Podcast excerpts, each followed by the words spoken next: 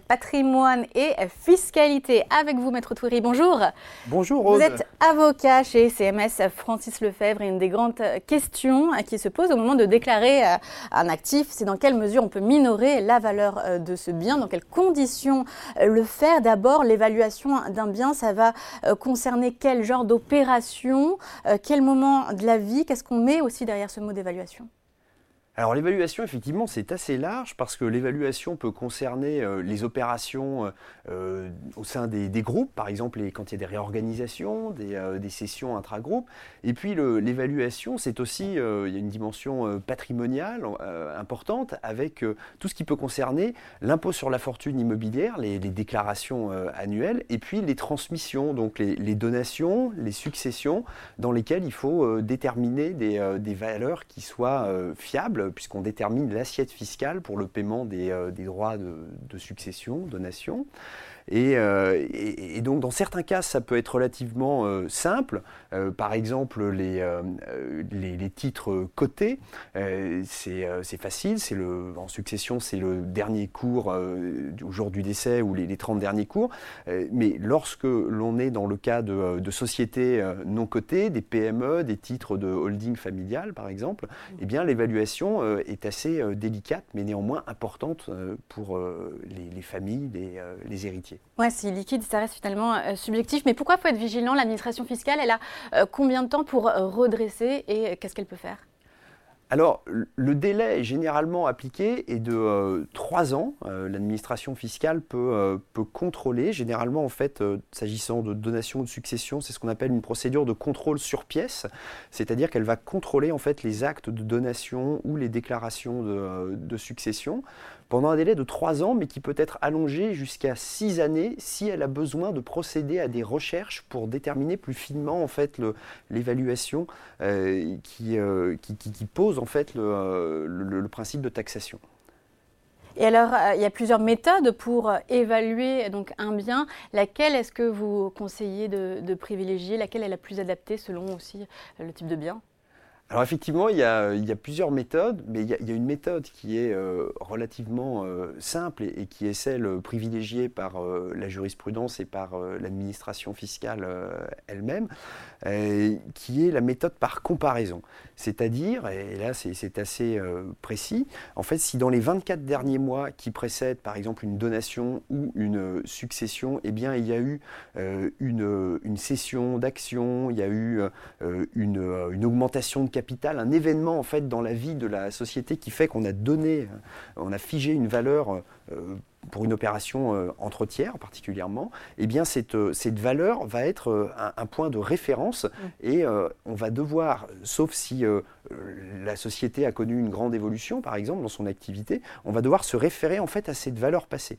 Et ce n'est que si il n'y a pas ce, type de, comparaison qui, qui, soit possible, euh, que dans ce cas-là, on va mettre en œuvre en fait des méthodes d'évaluation qui sont euh, relativement euh, financières. Il y a différentes familles de, méthodes mais globalement c'est relativement simple. Il y a la méthode dite patrimoniale, où on considère qu'une entreprise vaut ce qu'elle possède, son, son, bilan, son patrimoine.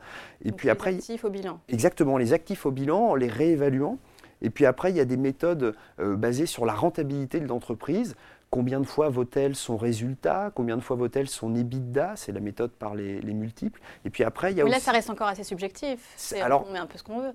Ça, reste, euh, ça reste subjectif, euh, oui et non, parce qu'en en fait, il y a, y a, des manières assez fines de déterminer, par exemple, le profit normatif de la société sur le, lequel on va appliquer un, multiple ou un taux de, capitalisation. Et euh, de la même manière, ce taux de capitalisation ou ce multiple, on va réussir en fait à le, déterminer avec euh, sécurité euh, en cherchant des, des transactions, des, opérations de fusion-acquisition dans le même secteur, par exemple, pour fiabiliser les niveaux de, multiples ou les taux de capitalisation au regard de l'évolution du marché. Euh, par exemple, vous parlez euh, euh, de la période actuelle, eh bien le, le, renchérissement du coût du financement a une incidence aussi sur les taux de capitalisation et sur les valorisations dans, certains secteurs. Et alors, dans quel cas est-ce qu'on peut appliquer une des cotes et, comment on, la justifie, quel, aussi quel pourcentage on prend? Alors la décote, euh, eh bien, euh, il faut euh, pouvoir la, justifier de manière étayée. Alors parfois, l'évaluation en elle-même va permettre de faire ressortir un, niveau de décote. Alors je m'explique un, instant, c'est-à-dire que quand on, évalue les titres d'une société, il y a plusieurs méthodes que l'on va combiner entre elles à travers une, moyenne, généralement une moyenne pondérée. Et en fait, cette, euh, combinaison des, euh, des, méthodes va faire ressortir par rapport à la valeur euh, patrimoniale, généralement, qui est considérée comme un socle, un certain niveau de, de décote. Et donc, si la valeur moyenne par les différentes méthodes, fait déjà apparaître un, niveau de décote par rapport à une valeur socle qui est la, valeur euh, patrimoniale, eh bien dans ce cas-là, il n'y a pas forcément lieu d'ajouter de, la décote euh, alors que le calcul en lui-même fait déjà ressortir un, un certain Oui, mais dans quel cas c'est autorisé? Parce que ça peut être intéressant aussi d'avoir une décote en plus d'une valeur déjà. Euh, bien, évidemment, il y, a, des, circonstances particulières comme l'indivision, par exemple, qui peut être facteur de, de décote. il y a, puisque le la liquidité euh, euh, est, touchée. effectivement. Et puis, euh, il y a l'existence de clauses d'agrément dans des sociétés familiales. C'est assez fréquent, c'est-à-dire qu'on ne peut pas céder librement ses titres ou également faire entrer un, nouvel investisseur. Alors, ça, les juges ont envisagé ce cas-là avec une certaine prudence. On retient par exemple 10% de décote dans le cas de, clauses d'agrément parce qu'on estime que quelque part, ça, ça protège aussi euh, les, actionnaires en place. Ça les empêche de, euh, vendre facilement leurs titres, mais ça les protège.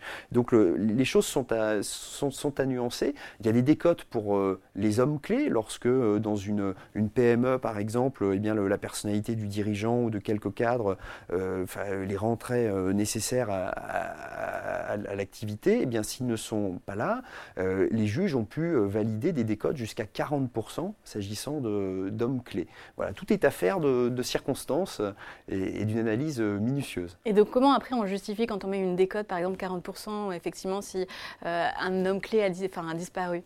Alors, eh ça va être très factuel, c'est-à-dire qu'il va falloir euh, être en mesure de justifier eh bien, quel, ce qu'il apportait en fait à, la société au, regard de son fonctionnement, toutes les relations qu'il avait pu développer avec des clients, etc. Puis après, on va, s'appuyer sur une étude de la, de la jurisprudence pour documenter en fait le, niveau de décote euh, et, sécuriser l'opération du contribuable. Et en matière d'immobilier, est-ce que vous pouvez nous rappeler euh, ce qu'il faut faire en matière de, décote?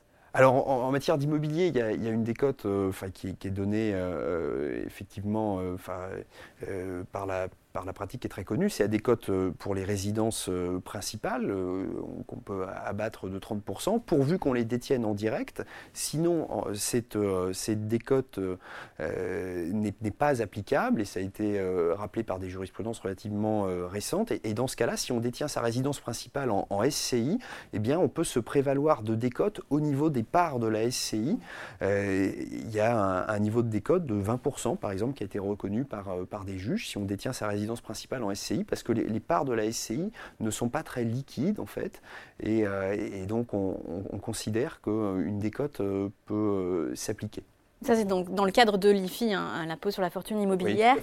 Et est-ce qu'il existe aussi, est-ce que l'administration va être alertée par un niveau anormal de, de décote?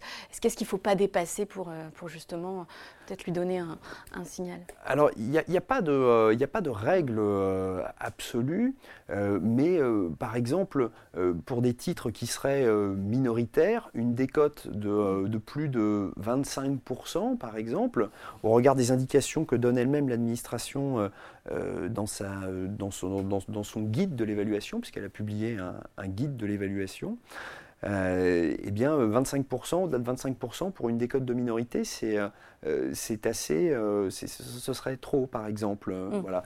Alors là où il faut être précis, c'est-à-dire que le, les juges ont reconnu que différents motifs de décote pouvaient donner lieu à la superposition de décotes tout en restant en fait dans, un, dans le raisonnable au global. Et donc des décotes au-delà de de 40, 50% euh, sont, euh, sont, généralement euh, mal accueillis et, peut-être tout simplement difficiles à, justifier, mais on, peut avoir différentes raisons d'appliquer différentes décotes qui peuvent venir se, cumuler. Voilà. Bah, tout est une question donc, de justification. Merci beaucoup, Maître Touéry, avocat fiscaliste donc chez CMS Francis Lefebvre. Merci beaucoup. Merci Aude.